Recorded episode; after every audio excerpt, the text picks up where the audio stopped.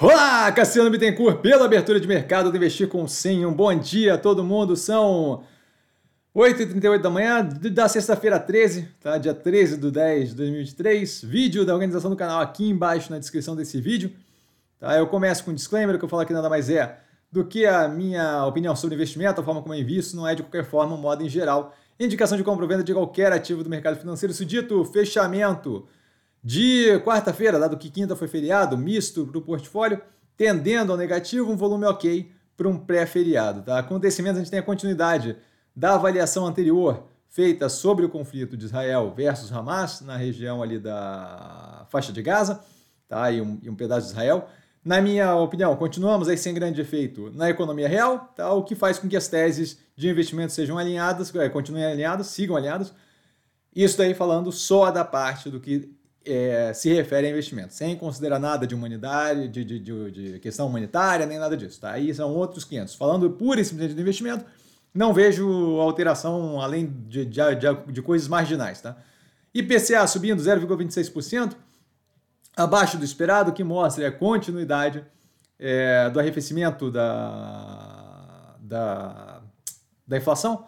Tá? Braskem envolvido em mais um embrólio judicial, agora sobre indenização é, do estado de Alagoas, ainda não muito claro no que tange consequências e capacidade de recorrer da decisão, que aparentemente eles ainda não foram informados, ou disseram que não foram informados. Tá? A Positivo, investindo numa fintech chamada Logbank, o foco ali em maquininha de cartão, não sei se é o movimento mais positivo, dado justamente o setor, a forma que a gente vê o setor de maquininha.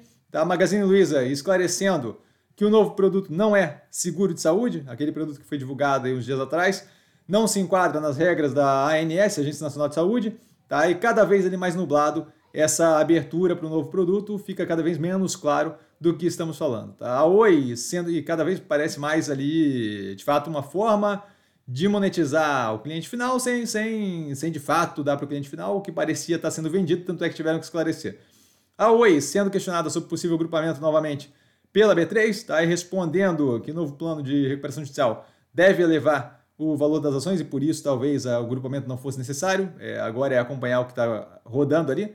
Tá? A Ambev entrando em acordo com o CAD, limitando o contrato de exclusividade da empresa no país, que deve ser, obviamente, menos positivo para a operação.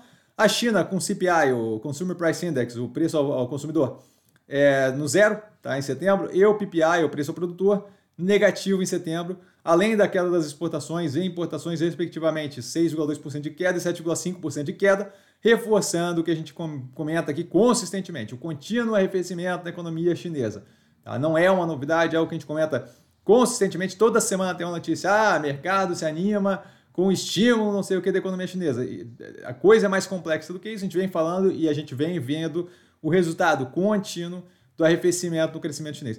A REAG, fundo de investimento deve fazer é, oferta pública de ação pela totalidade das ações da Get Ninjas. A gente já tem acompanhado esse embrolho há algum tempo, tá? e agora aparentemente eles atingiram ali o valor do necessário ali do Poison Pill, que obriga a fazer oferta pelo restante das ações. Vamos ver o que acontece.